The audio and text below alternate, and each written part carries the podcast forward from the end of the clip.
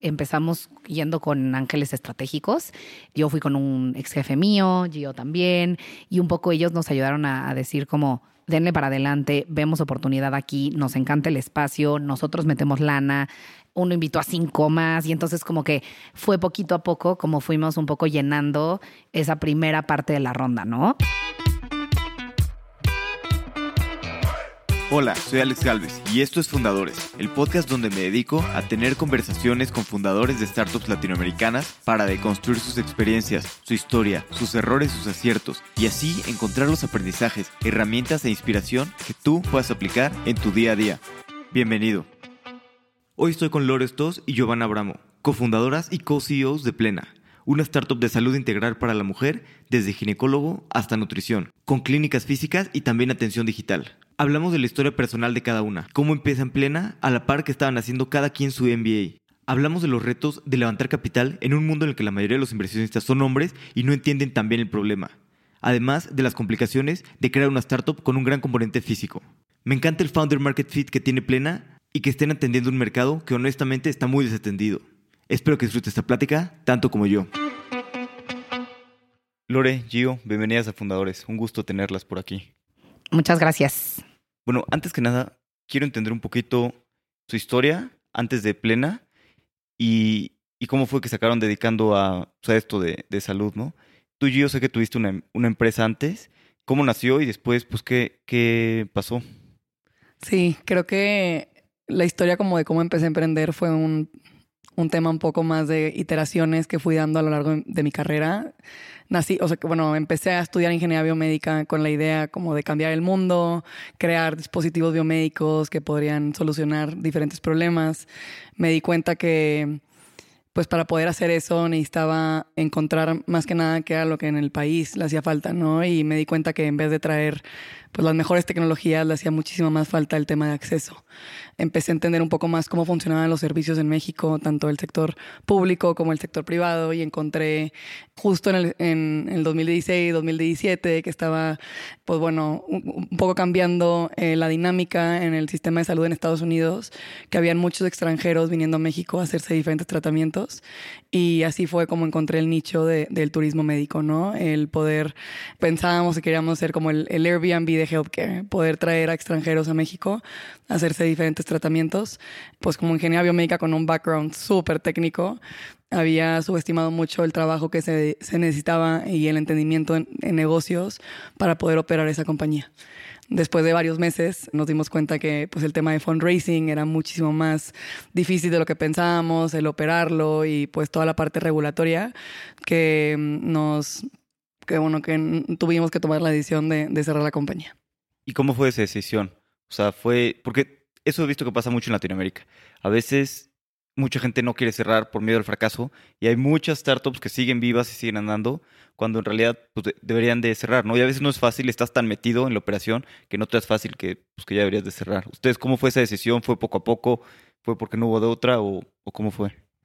Creo que fue un poco la, la falta de, de, guía. Creo que siempre pues la vida es de, de, decisiones, ¿no? O sea, es alternativas a, a, lo que estás haciendo y creo que en ese momento me di cuenta que en donde estaba no podía aprender lo que necesitaba para poder seguir adelante y necesitaba pues tomar un paso atrás y, y aprender diferentes skills que no tenía, que en un futuro yo sentía que había fracasado, ¿no? Pues tenía veintitantos, 22 años y, y, ya me sentía un fracaso entero y me di cuenta que no, que siempre en cualquier momento donde estás fracasando es para aprender algo y seguir adelante y para mí era esa alternativa, ¿no? Del poder tomar un paso atrás y entender qué era lo que necesitaba para eventualmente poder perseguir pues ese sueño de, de poder mejorar la vida de, de, pues las personas en México. Totalmente. Y después de ahí te metiste a Bain, ¿no? Correcto. Que, que fue donde se conocieron. Sí. Y un poquito tú, Lore, ¿cómo fue tu, tu historia antes y, y, cómo fue que acabaste en Bain? Sí, yo siempre estuve entre estudiar negocios o estudiar medicina. Vengo de una familia de doctores y entonces en mi casa siempre, siempre se hablaba de temas médicos, entonces siempre tuve ese interés en particular. Cuando tenía 15 estuve de paramédica año y medio y entonces como que eso me, me dio un poquito la pauta para ver si quería medicina.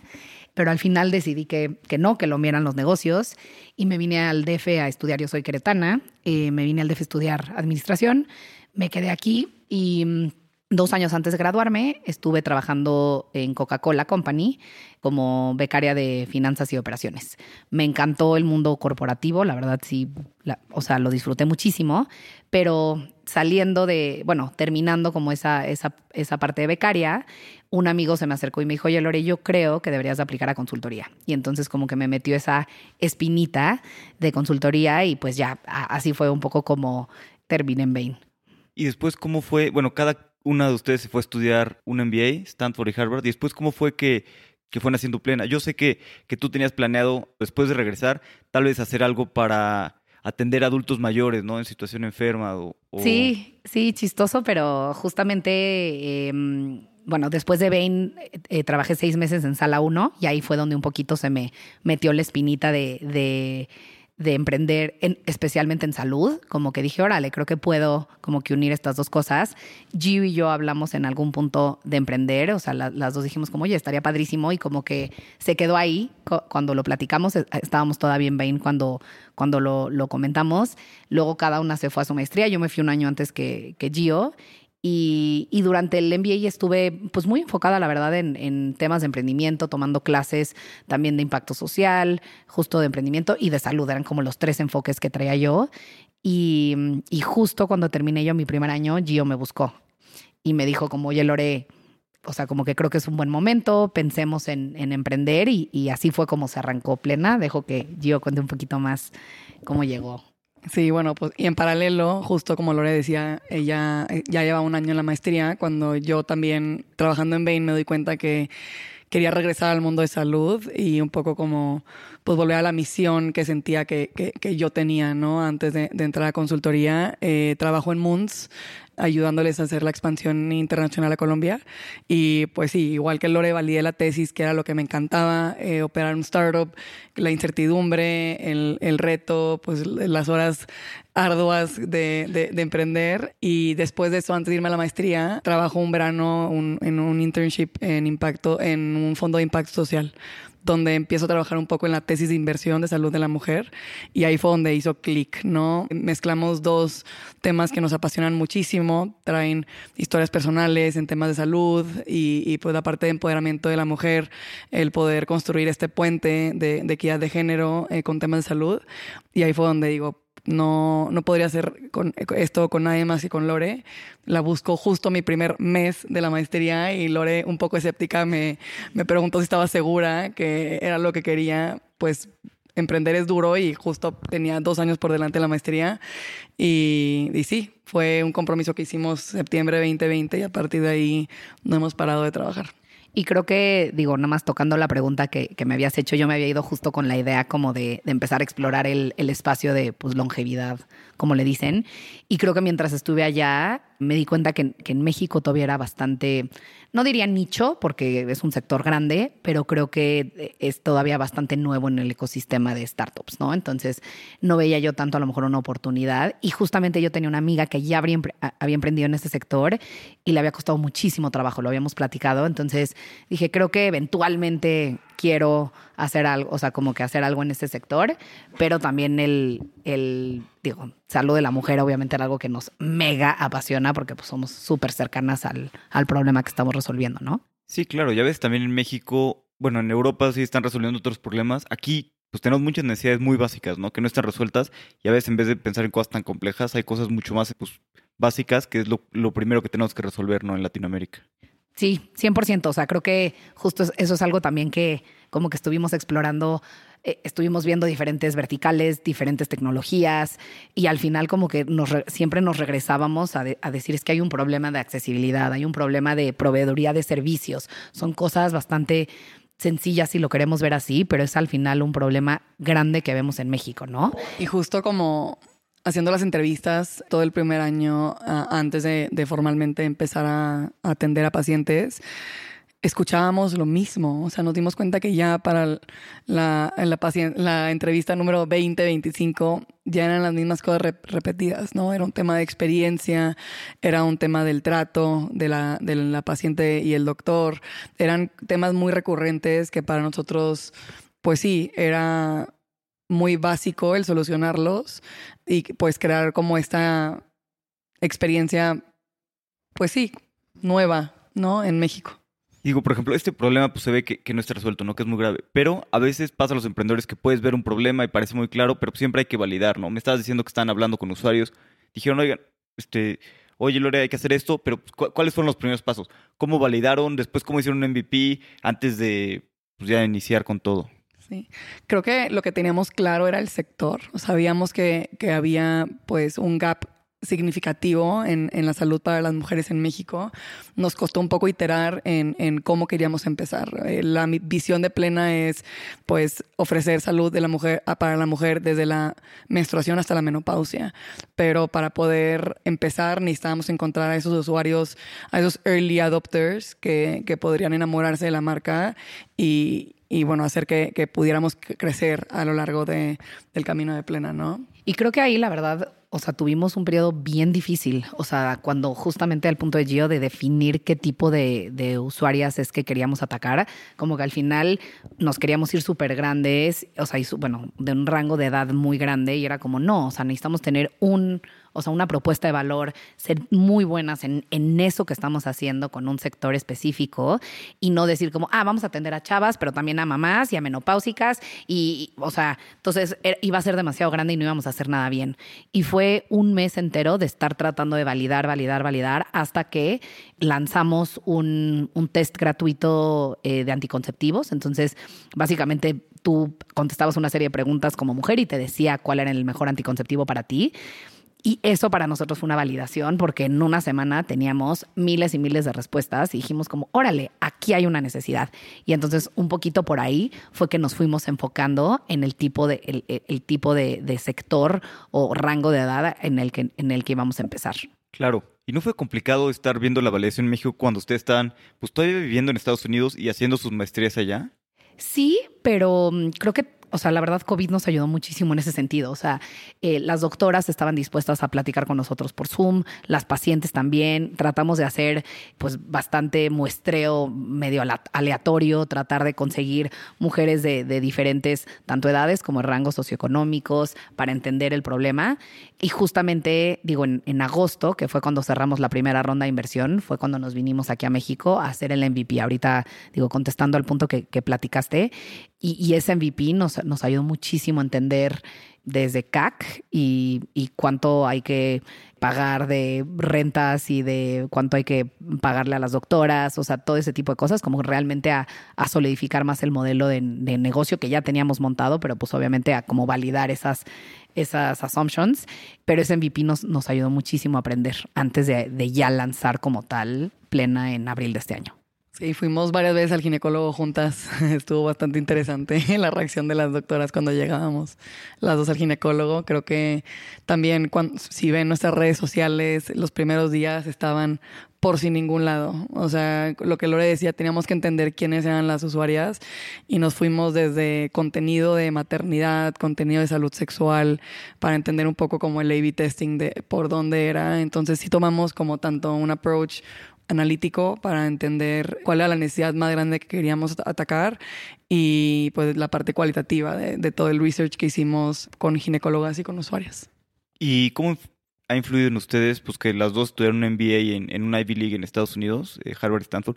Porque hay muchas personas que, que, quieren emprender, pero a veces muchos quieren emprender y dicen primero voy a estudiar un MBA y luego voy a hacer no sé qué y en cinco años emprendo, ¿no? Hay otras personas que dicen pues mejor emprendo una vez pero digo, obviamente un Ivy League te ayuda mucho, pero pues, tal vez un MBA no, no tan bueno no te ayuda tanto, ¿no? Para ustedes, ¿cómo, cómo ha influenciado en, pues, en su carrera de emprender plena el, pues, el haber estudiado un MBA en, en Estados Unidos? Sí, creo que creo que para Lore y para mí, o sea, el tema de, de, de, estudiar es primordial y no, no lo vería como MBAs buenos, MBAs malos. El tema de educación invitaría a todo el mundo a que si tienen la oportunidad de, de, estudiar que lo haga.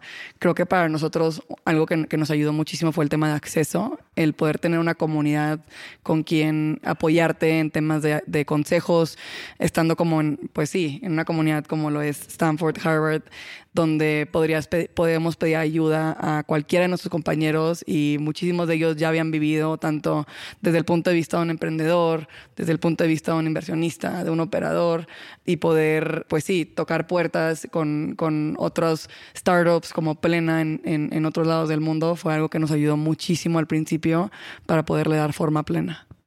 Creo que lo que yo agregaría es, o sea, definitivamente no hay un camino creo que para emprender y es lo que nos hemos dado cuenta, como que al final no hay un libro escrito para los emprendedores, cada quien pues un poco decide su pues su camino. Creo que para nosotras era importante también tener un poco más de experiencia, o sea, y creo que eso lo, lo platico un poco cuando hablo con estudiantes también, o sea, no, no tienes que emprender a los 20 ni a los 30, ni, o sea, como que yo no sabía cuándo iba a emprender, yo no sabía si iba a emprender hasta los 40, creo que no hay una edad estrella necesariamente para aprender, emprender. Y probablemente si nos hubiéramos esperado cinco años, hubiéramos tenido más experiencia que ahorita, ¿no? Entonces, creo que depende mucho. Definitivamente esos dos años para nosotras fueron dos años de muchísimos aprendizajes porque pues eran dos años en donde estábamos estudiando, pero también en donde estábamos, o sea, emprendiendo ya con plena, ¿no? Entonces mi segundo año completo y los dos de Gio, pues estábamos realmente, pues sí, en clases, pero además Gio apalancaba todas sus clases para meter temas de plena, que era increíble, o escogía sus clases también con base en, pues lo que, lo que estábamos viendo de problemas en ese momento en, en plena. Entonces nos ayudó muchísimo pues el tener las dos cosas, además, claro, de, de toda la comunidad, ¿no? ¿Y cómo fue esto de ya estar emprendiendo mientras haces el MBA y además pues, estar viviendo en otro país en el que, en el que vas a empezar, ¿no? ¿Fueron avanzando poco a poco sin prisa o, o, o qué decidieron en eso? Creo que um, yo no diría sin prisa porque creo que algo que nos caracteriza a las dos es que somos muy intensas. Entonces, definitivamente creo que fueron, bueno, voy a hablar un poquito de, de, mi, de mi año, de mi segundo año, y fue una locura. O sea, como que al final de cuentas era, o sea, yo quería enfocarme también en clases, pero también en plena.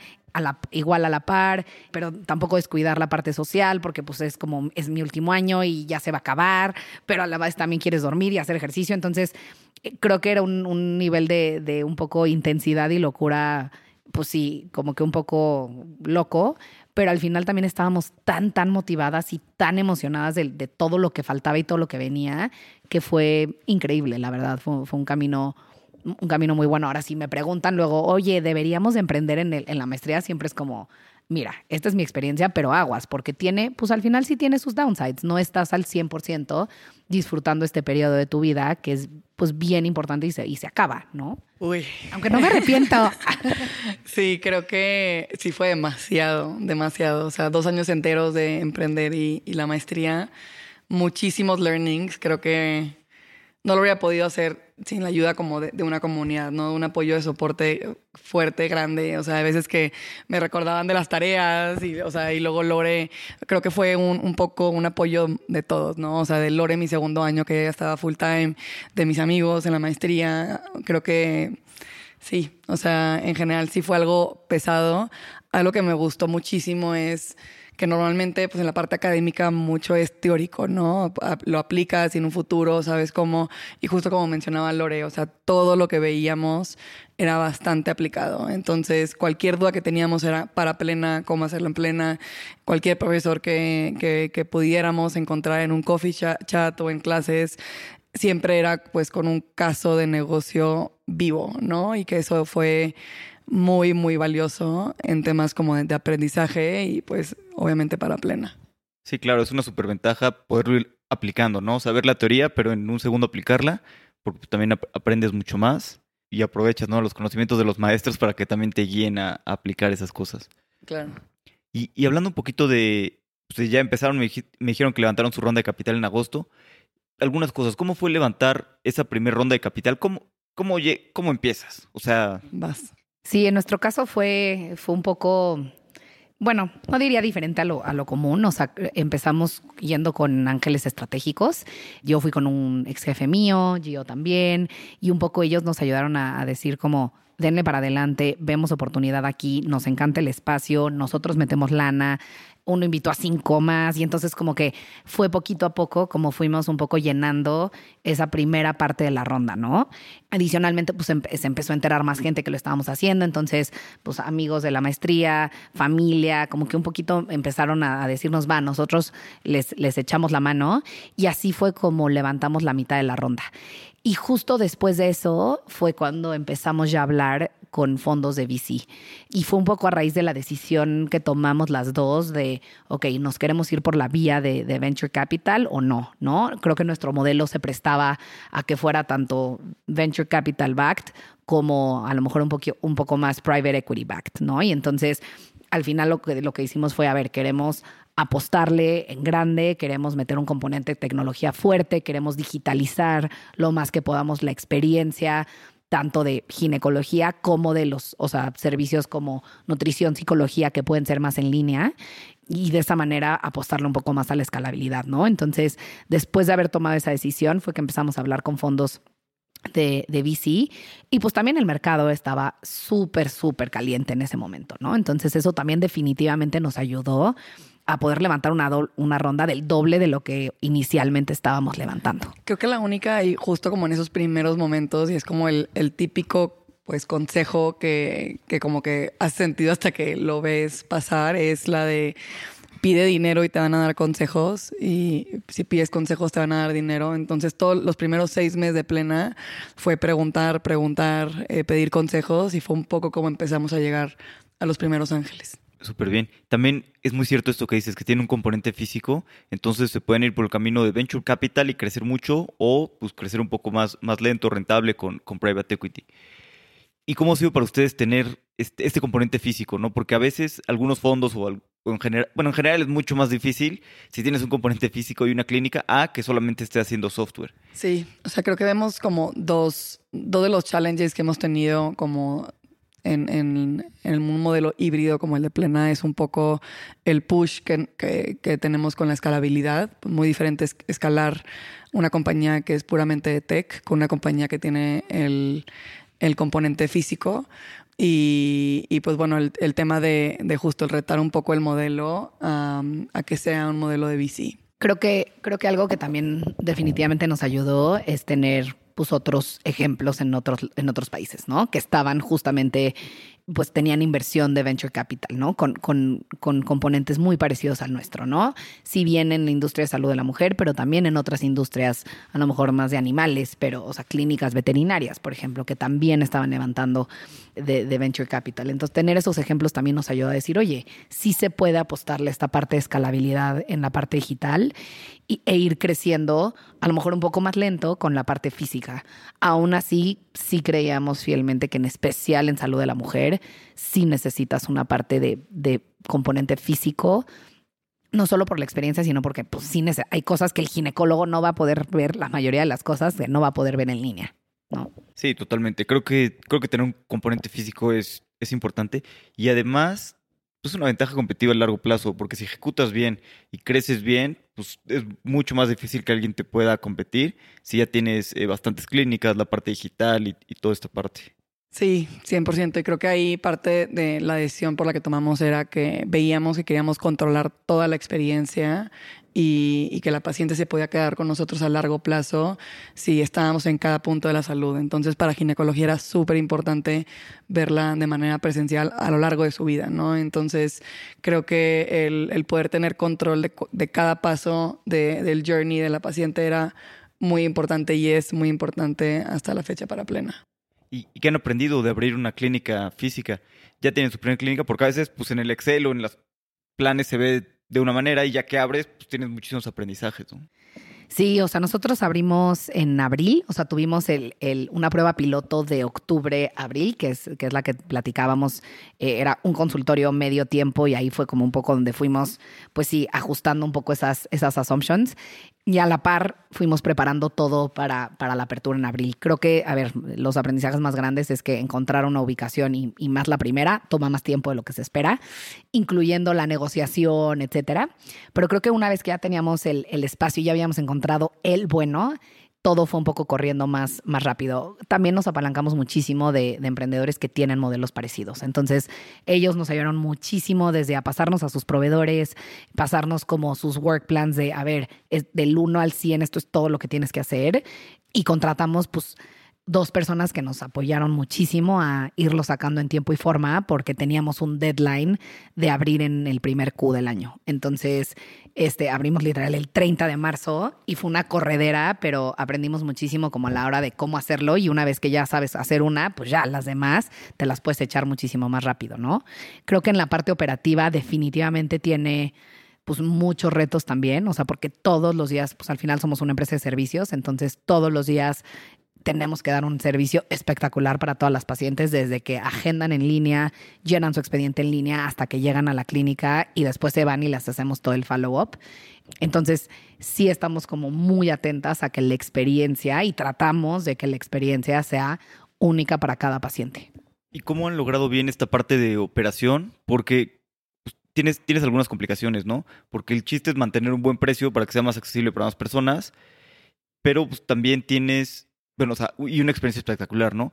Pero también por otro lado tienes eh, los no-shows, que son muy común en, en, esta experiencia física, y también que pues, la gente en México es bien impuntual, ¿no? O sea, yo justo he ido al médico bastante últimamente y tengo que apartar toda la tarde porque llego y a veces llego tarde también. Pero entre que tardan muchísimo en pasarnos y luego hay mil cosas, ¿cómo pues, nivelan toda esta parte de los no, o sea, de, de no-shows, de ser rentables y de seguir pues rentables, buen precio y dar una experiencia espectacular? Creo que, creo que en, temas operativos, algo que, que, tomamos la decisión un poco al principio era queremos hacer, hacer la consulta más eficiente sin que se sienta como una máquina de consultas, ¿no? Tampoco queríamos volvernos 100% de una consulta de 15 minutos, entra, sal, entra, sal, y un poco lo que pudimos hacer fue apalancar la tecnología para que se sienta como una consulta muy personalizada sin que te quite el tiempo que una consulta tradicional te podría quitar haciéndola igual de personalizada, ¿no? Lo que hacemos es, le pedimos a la paciente que llene sus antecedentes antes de llegar en nuestra plataforma. Una vez que llega, muchos de los procesos se hacen sin la doctora, pasa primero a la estación de enfermería, donde toma sus signos vitales. Tenemos la, la consulta dividida en dos espacios, el área de consulta y el área de, de exploración.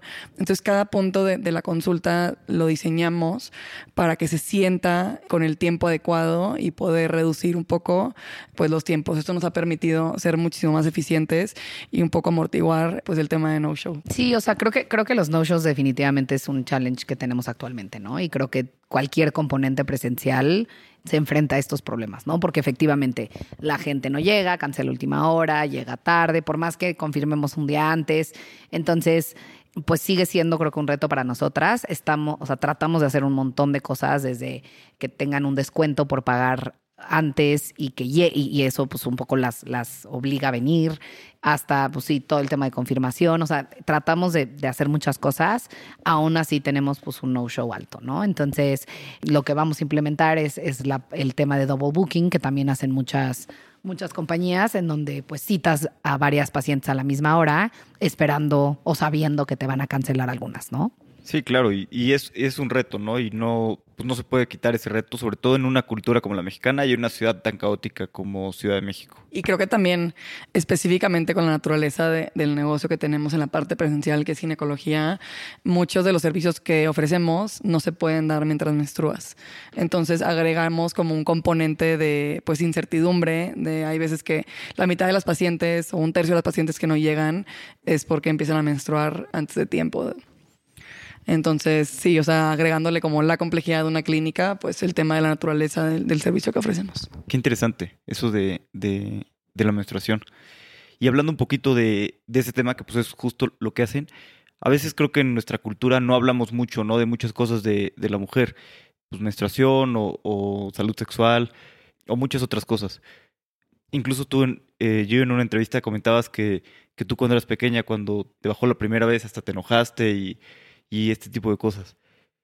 Ustedes lo que, lo que han hecho, que creo que muy bien, es, es un, también a través de redes sociales, un contenido muy bueno, muy amigable, que te permite hablar de, pues de bastantes temas, de bastantes temas tabús, sobre todo eso, ¿no? Son muchos temas tabús que la gente no quiere hablar en, en una cultura como la, la mexicana.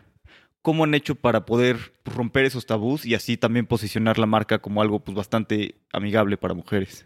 Sí, totalmente. Y es un tema que, bueno, nos apasiona muchísimo desde el principio porque justo como mencionas Alex, fue, son temas que hemos vivido desde chiquitas, han vivido nuestras amigas, hermanas, primas, inclusive pues las pacientes con las que tratamos ahora, pues es es como una, es una cultura que no culparía ni tanto ni a los hombres ni a las mujeres en, en México ni en el mundo. Es nada más algo que venimos pues cargando desde años atrás y es un poco pues el, tema de culpabilidad por nuestros cuerpos, la falta de conocimiento, la desinformación que existe.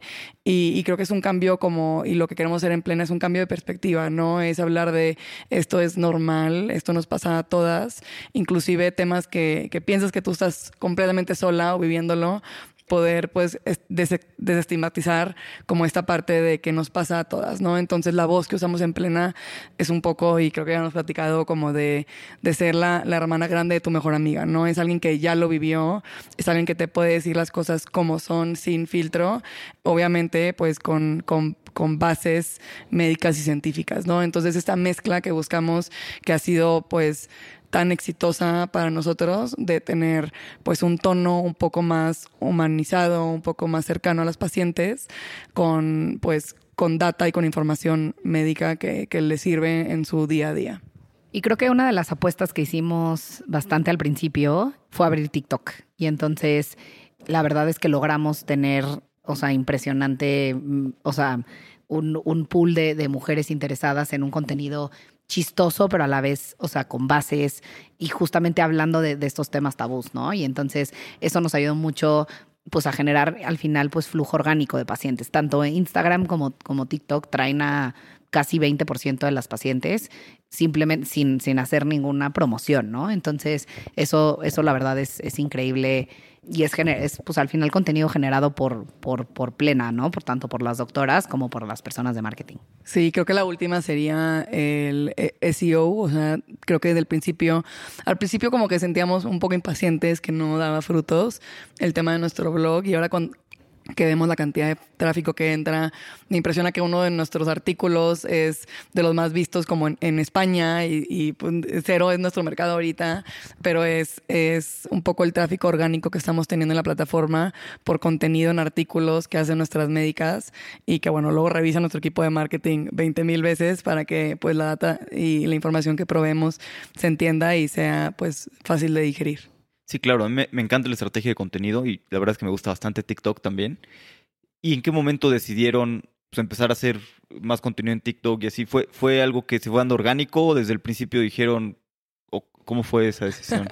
fue un estira y afloje. Esa historia está, está bastante buena, pero creo que al principio ni Lore y yo no, no somos de la generación de TikTok, ¿no? Entonces no entendíamos un poco cómo funcionaba y, y bueno, al final fue una, una apuesta ciega. O sea, lo que hacemos en Instagram es pensado 20 millones de veces, filtrado por cinco personas distintas en plena y para nosotros TikTok pues era un misterio. Entonces, pues sí, fue un poco el, el estira y afloje entre Lore y yo para poder lanzarlo y, y un poco una apuesta ciega como de lancémonos a ver qué pasa. Ayudó mucho que Gio tiene tres hermanas más chicas y entonces ellas estaban como de, es que tienen que abrir perdón, dos hermanas más chicas, tienen que, tienen que abrir TikTok. Y entonces Gio llegó y dijo, es que tenemos que hacer esto si este es nuestro mercado. Entonces también el, tener, y justo en el equipo también tenemos a gente más joven, justamente, pues sí, más generación Z y todo, que nos ayuda mucho también a ver otras perspectivas, a tener este, este toque un poco, pues sí, todavía más abierto, ¿no?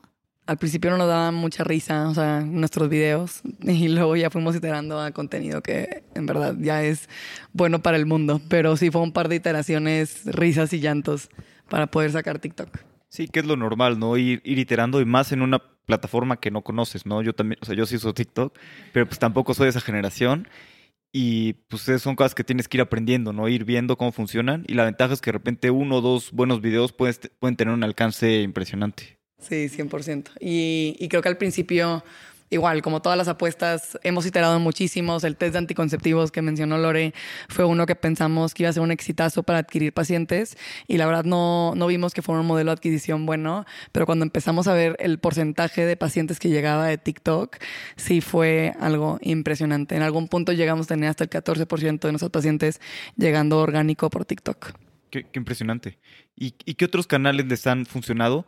Porque, bueno, en específico en la, en la, salud necesitas mucha confianza y sobre todo creo que en, los servicios de ginecología, ¿no? Creo que las mujeres cambian una o dos veces de ginecólogo a lo mucho, o sea, que la mayoría no cambia ginecólogo en, en el año y necesitas como generar esa, esa confianza, ¿no? ¿Qué les ha servido como canales de adquisición para, para más pacientes? La verdad es que principalmente, o sea, usamos mucho, o sea, Facebook Ads y, y Google Ads. Y, y, ahí lo que, lo, que, lo que tratamos de hacer es que una vez que ven pues el ad, brinquen a justamente a las redes sociales y vean que, oye, somos alguien serio, ponemos a las doctoras también ahí, si se van a nuestra página, tenemos como todos los servicios, etcétera. Y, y al final, pues mucho es invitarlas a, conocer, ¿no? Y una vez que, que conocen, recomiendan. O sea, tenemos 20% de las pacientes vienen por recomendación y eso sin, sin ningún, o sea, no tenemos ningún programa de referidos ni nada. Y eso para nosotros es una súper señal. O sea, que alguien vaya con, o sea, tenemos, también es una buena historia, tenemos a una paciente que, que vino y amó tanto la experiencia que trajo a la hermana, la mamá, la tía, la abuelita, o sea, y dices, qué increíble que, que de verdad, o sea, como que amaste tanto tu experiencia que, que vas con todo, o sea, con mucha gente y la recomiendas, ¿no? O ya cuando empezamos a ver que de repente en grupos randoms de WhatsApp, oigan, recomiendan ginecólogas, les recomendamos plena y alguien nos los manda. Es, es, es la verdad también increíble esa, esa sensación de, órale, estamos haciendo las cosas bien, ¿no? Sí, claro, es lo mejor que cuando está funcionando bien un producto, ¿no? Cuando tus usuarios recomiendan nuevos usuarios. Es la, mejor señal de que estás haciendo las cosas bien. Y hablando un poquito, ustedes dos son co-CEOs. Hay, hay mucha discusión a veces entre si funciona o no funciona ser co-CEOs o no. ¿A ustedes cómo les ha funcionado y qué hacen para, para dividirse las tareas? ¿Y, y qué piensan en un futuro de, pues, de esto de, de ser co-CEOs? Sí, creo que nos ha funcionado bastante bien. Creo, eh, como nos dividimos un poco las áreas, es apalancando como nuestras fortalezas y, y nos complementamos muy, muy bien en, en tema de, fortalezas, ¿no? Entonces, creo que por ahí yo llevo la parte de, de, tech, producto, ventas y marketing, y Lore lleva el área médica, operaciones y las áreas funcionales de, de recursos humanos, finanzas y legal. Lore, pues si alguien confió en, en temas de, estructura, procesos, es, es, Lore y yo llevo un poco más como la parte abstracta y, creativa de, de, Plena y nos ha funcionado bastante bien. Creo que algo que sí compartimos es el tema de estrategia y no hemos llegado a ningún punto donde hemos tenido algún roce significativo. Creo que los, los empujes que nos hacemos y los retos que, que nos hacemos son muy saludables y han llevado a plena pues a un crecimiento que, que nos ha gustado mucho a las dos y, y, creo que algo que sí sí decimos y, y nos ha servido muchísimo para la, nuestras relaciones si alguna está muy está muy segura de una decisión y la otra lo toma, las dos vamos 100% a hacerlo y si no funciona es, es, es, está en las dos, ¿no? Entonces creo que ahí es el agree and commit que, que nos ha funcionado bastante. Creo que yo agregaría, o sea, que, que, a nivel equipo también funciona muy bien, o sea, creo que las líneas de, de reporteo están muy claras hacia, hacia cómo manejamos los equipos, creo que hemos tratado también de, de generar una cultura, o sea, independientemente de que las dos estamos arriba y tenemos diferentes maneras de trabajar. Y creo que la, la otra cosa que agregaría es esta parte justo de, o sea, hemos tenido discusiones fuertes y, y, en algún momento en el que como que decimos, a ver, o sea, no estamos como llegando a ningún lado, un poco cada quien se lo lleva y al día siguiente como que regresemos y volvamos a hablar del tema. Normalmente también hablamos con otras personas, entonces siempre algo que hemos, o sea, que hacemos las dos muy bien, creo es pedir ayuda. O sea, vamos, hablamos con otros founders, hablamos con, con gente que ya lo ha hecho, etcétera. Y, y, y, vemos también, o sea, como de, oye, a ver, si dos o tres personas me están diciendo esto, esto mismo y cada una como que al día siguiente llega como con una perspectiva un poco diferente y, y eso nos ha, la verdad, funcionado perfecto para un poco ir llevando a plena hacia, hacia adelante, ¿no? Ahora creo que el 90% de las, de las decisiones fluyen y creo que tenemos a lo mejor un 10, un 5, un 10%, que es donde a, veces nos atoramos más, ¿no? ¿Y qué hacen en ese 10% que, o 5% cada vez se atoran? Aparte de llevárselo, ya después resuelven. ¿O les ha pasado alguna vez que, pues, que no lleguen a un acuerdo? Creo que en temas chiquitos la historia de los calcetines es, es buena, pero creo que casi siempre medimos la decisión en el impacto que pueda tener y lo importante que sea. Si son decisiones chicas, llegamos a un punto donde si alguien tiene un punto más fuerte, la, la, la ¿no? Y, y, bueno, es el, el, el, agree and commit. Y ya para las decisiones y la historia de los calcetines, en, en la clínica regalamos unos calcetines padrísimos que que pues cuando los diseñamos, pues dice inhala, exhala, son para el Papá Nicolau, es una experiencia muy única para las pacientes que se llevan después sus calcetines de plena. Cuando llegaron del proveedor estaban horribles. En la primera vez que las, que las hicimos parecían calcetas de soccer y, y Lore no las quería poner porque le daba pena o cosa que pues sí, fueran de tan mala calidad creo que fue ahí un, un, un estir y afloje como de ya las tenemos, teníamos cuántas calcetas eran, como... como 100 pares mínimo. Sí. y, y, dije, bueno, mira, la voy a poner una canastita en el baño, si las, se las empiezan a llevar.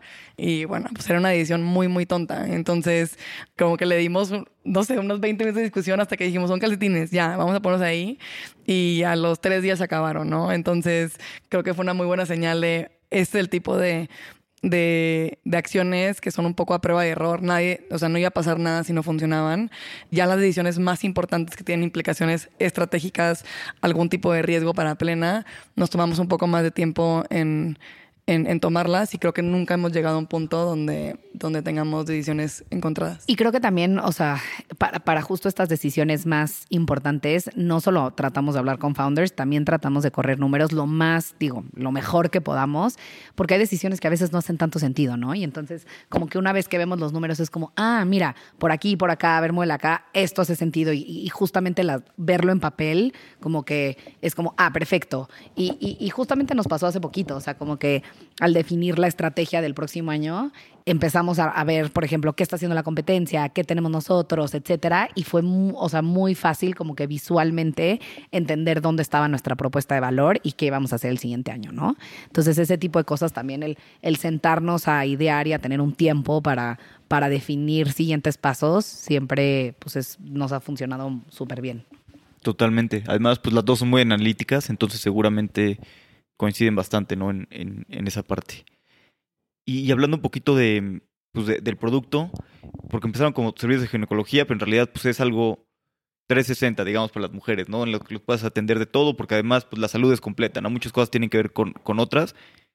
Y ya se expandieron, ¿no? A servicios de, de nutrición y de um, psicología. Que también eso, la ventaja es que los puedes pues, dar más en línea y, y, y complementa lo otro. ¿Cómo ha sido para ustedes tomar la decisión de, pues de, de, cuál, es el siguiente paso? O sea, ¿en qué momento dijeron, pues ahora es nutrición, ahora psicología o, o cómo, cómo evalúan? Creo que, creo que ginecología, psicología y nutrición siempre estuvieron, creo que en el pipeline. No teníamos tampoco clarísimo digo, a inicio de año exactamente cuándo íbamos a lanzar los servicios digitales, pero, pero Plena nace con el concepto de salud integral para la mujer, ¿no? Y esta parte de integralidad, pues, involucra diferentes especialidades. Justamente porque con esta visión 360 lo que, lo que buscamos es atender a mujeres que a lo mejor tienen condiciones crónicas o que se embarazan y que necesitan diferentes especialistas acompañándolas en el camino, etcétera, que puedan ir a un solo lugar, ¿no? Y que, y que los médicos en, en el back se estén comunicando entre ellos y entonces que puedan tener un mejor diagnóstico. Todo eso es un poco el por qué surge plena, ¿no? Y la decisión al final de, lanzarlos en agosto fue también a raíz de, ok, ya llevamos seis meses aprendiendo la parte presencial, ya sabemos cómo funciona, empecemos con, con, con ya nuevas apuestas de crecimiento, ¿no? Y creo que, lo que sigue hacia adelante es un poco, digo, justo como dice Alex, como ha sido muy analítico también el entender primero a nuestras usuarias, entrevistarlas, lanzar encuestas, ver cuáles son los servicios que siguen para plena, un poco en entender la frecuencia con la que van las mujeres a, una especialidad, el si hace sentido no tenerla in-house para compartir información entre médicos y, y, cuál podría ser la modalidad en la que lo podríamos lanzar, ¿no? Entonces, creo que es un poco el approach que tomamos con las siguientes especialidades que vienen para plena y, y los diferentes modelos. Justo vamos a lanzar en medicina general el siguiente año un poco como transversal al resto de los servicios para que puedan acompañar a las mujeres y que sea pues este, esta unión entre las especialidades y un acompañamiento muchísimo más integral, llevándola de la mano pues con, con médicas de plena. Totalmente, súper bien. Y, bueno, hablando un poquito de, de, su nueva ronda de capital, que, que acaban de levantar capital, que fue una ronda pues es muy diferente, ¿no? Cuando levantas capital semilla, que tal vez lo vas levantando un cheque por aquí, un cheque por allá, a, bueno, es una ronda en la que tienes un lead investor y tienes que armar mucho más el proceso. Sobre todo, yo creo que la complicación que les quiero preguntar es que la mayoría, muchos inversionistas son hombres. Entonces, tal vez no entienden bien el mercado, ¿no? Hay muchos inversionistas que, que pues que, que, no entienden igual el mercado, no entienden igual la oportunidad. ¿Cómo fue para ustedes el proceso de, de levantar capital esta vez? Que es, es, un proceso muy distinto, ¿no? Cuando necesitas un, un lead investor a cuando levantas pues, cheques por separado. Sí, nosotros empezamos a, levantar justo después de la apertura de, Y además en un mercado más complicado. Exactamente, justo, justo eh, después de la apertura. Todavía en abril, a inicios de abril, había, había todavía como que mucho interés pero poco a poco, a medida que ya estructuramos pues todo para levantar, etcétera, pues sí, el mercado se empezó, se empezó a caer, ¿no? Entonces, definitivamente levantamos en un periodo muy, muy complejo digo, habiendo dicho eso, el, proceso de levantamiento para, en, general, pues siempre es un proceso duro en el que tienes que ir a tocar muchísimas puertas y pues un porcentaje de esos al final son los, los que van a confiar en ti, ¿no? Nosotros teníamos pues ya pues métricas iniciales con las que podríamos con las que podíamos salir, pero pues tampoco teníamos una historia demasiado larga, ¿no? Al final pues somos una compañía relativamente nueva. Y efectivamente sí fue un reto, porque pues normalmente éramos Gio y yo con seis hombres, ¿no? O sea, bueno, de, dos y la siguiente junta llegaban cuatro y así. Y entonces fue muchísimo pichar a, hombres y, un poco exponerles cuál era la, el problema. Y pues es difícil conectar si no lo han vivido muy de cerca, ¿no? Creo que varios de nuestros inversionistas hombres eran papás o son papás y entonces vivieron a lo mejor un proceso de maternidad relativamente reciente y entonces entendían el problema o lo hablaban con sus esposas y era como, es que sí es un problema. Y entonces creo que eh, varios de nuestros inversionistas hombres nos comentaban esa parte y creo que, digo, por último, al final nuestras, nuestros, nuestras lead investors son dos mujeres partners, que eso es, eso es bien difícil de encontrar, pero conectamos con ellas súper, súper rápido. Justamente el otro día estábamos viendo que tuvimos cuatro llamadas con ellas. O sea, fue un proceso, la verdad, bastante rápido porque entendieron, cacharon perfectamente qué era lo que estábamos tratando de hacer. Ellas son inversionistas americanas, entonces entienden los modelos que están allá y que han funcionado. Y eso definitivamente nos ayudó pues a, lograr pues cerrar con ellas eh, como lead investors, ¿no? No, o sea, creo que sí pasamos un poco más más tiempo explicando el problema de lo que normalmente eh, tienes en un pitch. Y algo que nos ayudó un poco es vivir obviamente compartir vivencias propias, pero también traer data a la mesa, ¿no? Entonces, pues sí, o sea, nadie puede retar la data, ¿no? En el sentido de el porcentaje que hay de embarazos no planeados en México, el embarazo de menores de edad, el porcentaje de la población en México eh, que tiene infección de transmisión sexual.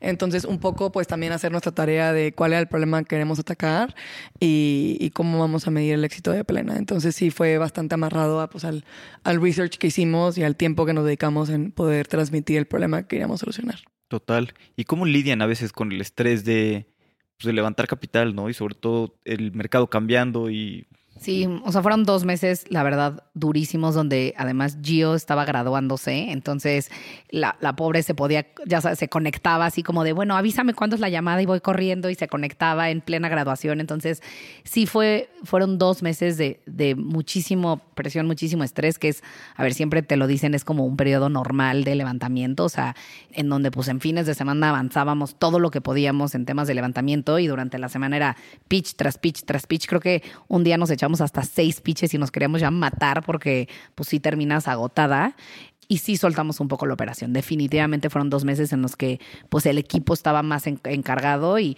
y, una vez que cerramos ronda es, es, otra cosa, o sea, nos podemos enfocar 100% en, en, o 99% en eso, entonces es una, es una maravilla.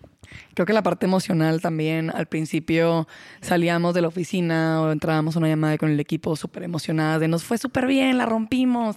Al siguiente día nos dijeron que no, estuvo horrible y fuimos viendo cómo eso afectaba un poco la emoción, eh, bueno, las emociones del equipo en general y, la estabilidad de plena. Entonces a partir de un día hablamos Lore y yo y dijimos, ¿sabes qué? Hasta aquí compartimos como un poco la, la parte emotiva de esto y no tenemos que guardar entre las dos.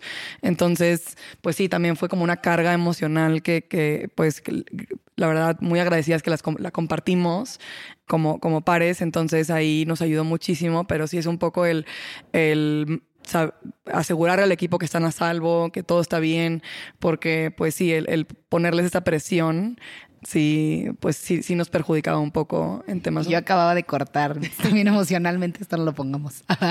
emocionalmente también tienes que estar bien, o sea, la verdad, porque es mucho, mucho estrés y poco sueño. Sí, es cansado y sí es cierto eso que a veces no es la mejor idea compartirlo con el equipo, sino que los fundadores son los que se tienen que llevar ese, pues ese estrés. Y nada más compartir una idea, como con cuántos fondos hablaron. Hablamos como con 60 digo, de primera llamada. Y entonces, pues eso luego tienes pues, segunda y tercera con varios. Creo que agradecimos mucho los que rápidamente te dicen que no, porque los que luego se extienden y se extienden, pues termina siendo mucho más cansado, ¿no? E invirtieron siete al final, siete nuevos. ¿Y, ¿Y, qué sigue para Plena el siguiente año? Ya que decían que estaban planeando el siguiente año, ¿no? Sí, pues bueno, justo esta ronda que cerramos, un poco la apuesta es construir como la infraestructura de tech alrededor de Plena para poder escalar. Eh, estamos lanzando el portal de pacientes de Plena, donde ellos pueden ya, ellas pueden agendar, eh, llenar sus expedientes, ver sus resultados. Tenemos como los algoritmos detrás donde podemos dar avisos de, seguimiento, recomendaciones entre especialistas y pues el desarrollo que tenemos detrás, que, que justo es nuestro back office, donde las doctoras pueden colaborar y tener mejores diagnósticos, ¿no? Podemos medir las métricas de los pacientes, darle seguimiento. Justo agregamos a la médica general para que pueda hacer como esta figura transversal dentro de Plena y el siguiente año, a principios del siguiente año, vamos a lanzar nuestra membresía, donde las pacientes pueden pagar una mensualidad y poder tener pues beneficios dentro de Plena, incluyendo pues a su, a su médica general eh, de, de cabecera, que la va a estar acompañando a lo largo de los diferentes servicios de Plena. Creo que además de la parte tecnológica también vamos a tener una ampliación de pues tanto servicios como ubicaciones. Entonces se viene un año súper interesante de, de, pues al final crecimiento. Entonces pues esperen más ubicaciones en México y pues en temas de servicio, pues, de servicios pues eh, vamos a empezar ya con maternidad. Entonces ya empezamos a cubrir ahora sí este camino, como decimos, de, de, de la mujer, ¿no? Sí, totalmente. Además crear este modelo de suscripción pues hace que el negocio se vuelva mucho más atractivo, ¿no? Porque ya tienes el revenue, bueno, ya sabe, ya es mucho más fácil saber pues cuánto vas a vender y, lo hace mucho más seguro, ¿no?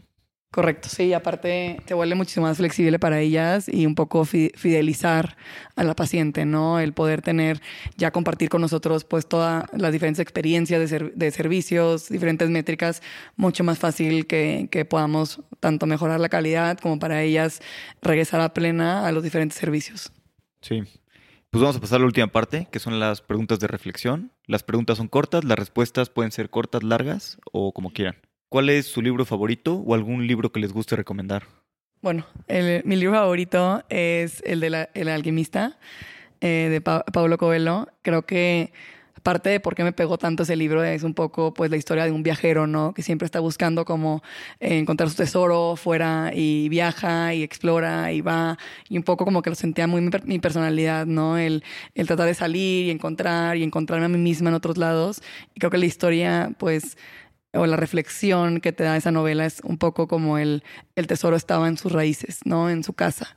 Y, para mí fue como, pues me abrió los ojos en, en valorar las cosas importantes y, y, el que lo que estaba buscando estaba bastante cerca de mí, que era mi familia, mis amigos, mi comunidad, lo, lo que verdaderamente valoraba más en esta vida. Eh, yo diría que el mío es el de Educated, de Tara Westover. Es una historia increíble de, de, cómo una, pues sí, una chava crece en un ambiente donde los papás no creían en la educación y en la importancia de la educación. Era una familia mormona que vivía como a las afueras de, de Salt Lake City y ella eventualmente termina en una escuela ultra top haciendo, creo que una maestría, un doctorado y, y cómo ese camino de vida la, la va llevando. Y no sé, lo leí creo que en un momento en, en, el, en, mi vida en el que me encantó y en el que pues reflexioné mucho como de la importancia de, de, de la educación y también de, de, escuchar diferentes perspectivas. Sí. ¿Qué creencia o hábito han cambiado en los últimos cinco años que ha mejorado drásticamente su vida? Creo que definitivamente el ejercicio es algo que me ha cambiado en los últimos tres años. Yo dejé de hacer, hice mucho ejercicio de, de chica y dejé de hacer ejercicio cuando empecé a trabajar en, pues desde Coca. Entonces hubo como cinco años que dejé de hacer ejercicio y luego lo retomé a raíz de COVID y definitivamente me ha vuelto como a cambiar la vida. Le empecé a dar a la bici hace un año, eh, a la bici de ruta, y entonces empecé también a inscribirme a triatlones, a, fondos, y eso también me ayudó como un chorro a, a pensar en, diversión y a la vez tener un hobby, y, y definitivamente creo que el, el mundo de, de, emprendimiento te puede absorber 24/7 y de hecho eso me empezó a pasar. Y justo hace un año que compré la bici, me hice como un switch de poder dividir, como de, a ver, es un trabajo intensísimo el emprender, pero me quiero regalar unas horas los fines de semana para poder salir en la bici, desconectarme, etcétera. Y eso ayuda muchísimo a, tu productividad. Porque justo los fines de semana que trabajábamos, el lunes volvíamos a empezar más cansadas que pues, la semana anterior. Entonces, creo que eso para mí ha sido algo que me ha cambiado cañón. Creo que para mí el tomarme momentos para irme a caminar sola.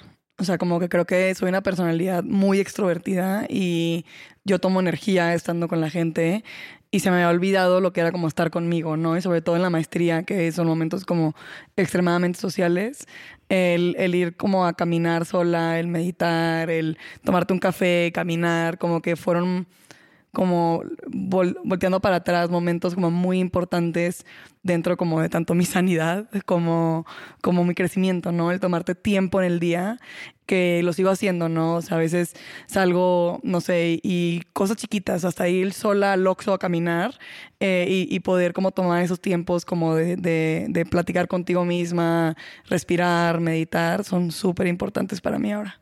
Sí, totalmente. A mí me ayuda muchísimo salir a caminar. Salgo como tres veces al día, por, más por pasear a mi perro, pero se vuelve a veces de flojera porque pues, tres veces al día, pero alguna vez es un ejercicio de apuntar todas mis actividades, qué me da energía y qué me gustaba y qué no, y me di cuenta de que mis cosas favoritas y donde más me relajaba era salir a, a pasear a mi perro. Sí. Sí, sí, a veces es duro estar contigo mismo y de repente ya te das, te das cuenta que sí, es súper mágico, o sea... Sí, pero yo soy bastante introvertido, entonces yo estando solo soy feliz. Bueno, sí. sí, sí, sí. ¿Tiene algún consejo que les hayan dado que les haya servido mucho? Creo que los primeros consejos, como cuando empecé, o sea, cuando empezamos Plena, me lo dio Lore, que fue pedir ayuda. O sea, como que normalmente yo era muy cabeza, cabeza dura para, para eso, ¿no? O sea, como de hay que hacerlo así y hay que equivocarnos y tal. Y Lore era muy metódica para pedir ayuda. Y creo que ha sido de las cosas que más nos ha ayudado en general, como a, a, tomar decisiones importantes, a escuchar diferentes perspectivas, a aprender y sobre todo en un, en un ambiente donde es difícil, pues tienes que, o sea, tienes que apoyarte con mentores, ¿no? Porque no tienes un manager, no tienes un jefe donde normalmente pues te guía un poco en el camino. Estamos un poco solas en ese sentido. Entonces, el apoyarnos de mentores, el pedir ayuda, ha sido de las cosas que, que más me han marcado en estos últimos dos años. Voy a ser súper barbera porque iba yo también a decir algo de Gio. Ah. Eh, te lo juro. Eh, y creo que es un poquito al revés. O sea, yo, yo tengo una personalidad bastante más como cuidadosa con los riesgos, bastante risk averse. Y eso es algo que he aprendido cañoncísimo, como de probar, probar, hagámoslo, no pasa nada, qué es lo peor que puede pasar y ese tipo de cosas. Eh, no en la parte clínica, obviamente, pero creo que en todo lo demás, mucho de lo, de, de, de lo que, o sea, de lo que Gio me dice es como no pasa nada si lo probamos y no funciona. O sea, como que decisiones grandes y decisiones importantes son más pensadas, decisiones más chicas no nos tenemos que estar atorando, sino como que probémosla. ¿Por, porque, ¿por qué? Porque después pueden funcionar y pueden ser un super hit. Como los calcetines y TikTok. y TikTok. Sí, si es una decisión reversible, pues lo mejor es probar, ¿no? Y, y si funciona, pues buenísimo. a lo largo de estos años emprendiendo han tenido bastantes aprendizajes. Si le fueran a recomendar dos cosas alguien que esté por emprender, ¿qué les gustaría decirle? Creo que yo le diría, bueno, las dos cosas que le diría, una sería que escogieran súper bien a su cofundador, si es que quieren un cofundador, y si no lo quieren, yo lo recomiendo, este, porque es lo mejor que te puede pasar tener un buen, un buen cofundador. O sea, de verdad, de verdad, o sea, como que yo y yo decimos, de aquí hasta donde lleguemos toda la vida juntas. O sea, es lo más importante porque pasas tantas horas con esa persona que tienes que estar alineada en valores, tienes que estar alineada en manera de trabajar, tienes que estar alineada en muchas, muchas cosas. Y creo que lo que más, o sea, nos une a Gio y a mí es, es que siempre queremos lo mejor para Plena. Independientemente de lo que sea, siempre estamos viendo el bien de la compañía. La segunda cosa es que armen a un súper, súper equipo. O sea, nosotras nos tomamos nuestro tiempo en contratar definitivamente somos muy cuidadosas en quién se une al equipo y, nos fuimos hace dos semanas al, al retiro estratégico y, fue mágico. O sea, vimos cómo la gente que viene de mil lugares diferentes, de mil backgrounds diferentes, se llevaban literal increíble y creo que eso fue lo que más nos agradeció el equipo, como que el tener tiempo para conocerse a un nivel más personal y generar estos, estos lazos que, que no necesariamente se pueden dar en un mundo como medio virtual e híbrido, ¿no? Literalmente son los mismos consejos, pero si tengo que agregar algo, eh, sería un poco el disfrutar del proceso. O sea, creo que son momentos muy estresantes y siempre hay como una zanahoria más grande enfrente. Digo, no lo he vivido como más allá de lo que eh, eh, llevamos en plena, pero me puedo imaginar como el estrés que se siente, pues levantar una serie A, luego una B, una C, o sea, siempre hay algo más grande a lo que puedes aspirar y, y el olvidarte de dónde estás ahorita pues sí, te, te puede descuadrar un poco en, en, temas de mental health y, y, pues en parte de lo pues la decisión que, que, tomamos de estar aquí es un poco para disfrutar esto, ¿no? Entonces, el, el cada paso, las buenas, las malas, el poderlos disfrutar es súper importante. Sí, totalmente. Disfrutar pues el proceso y, y, las pequeñas victorias, ¿no? Las victorias que se van dando en el camino. Lore Gio, pues muchas gracias por su tiempo. La verdad es que la pasé increíble platicando con ustedes y aprendiendo más de plena y estoy muy emocionado de lo que están construyendo en plena y me da gusto verlas, pues ver lo que construyen en, en el futuro. Muchas gracias, Alex. Muchas gracias, Alex. Lore y Giovanna son las cracks y me emociona mucho poder verlas construir desde cerca. Si te gusta el podcast, que seguramente sí, porque sigue escuchando, te agradecería si nos pones 5 estrellas en Spotify. Y si quieres saber más sobre fundadores, suscríbete a nuestro newsletter en la página web. Y si te suscribes al newsletter, espero que lo disfrutes.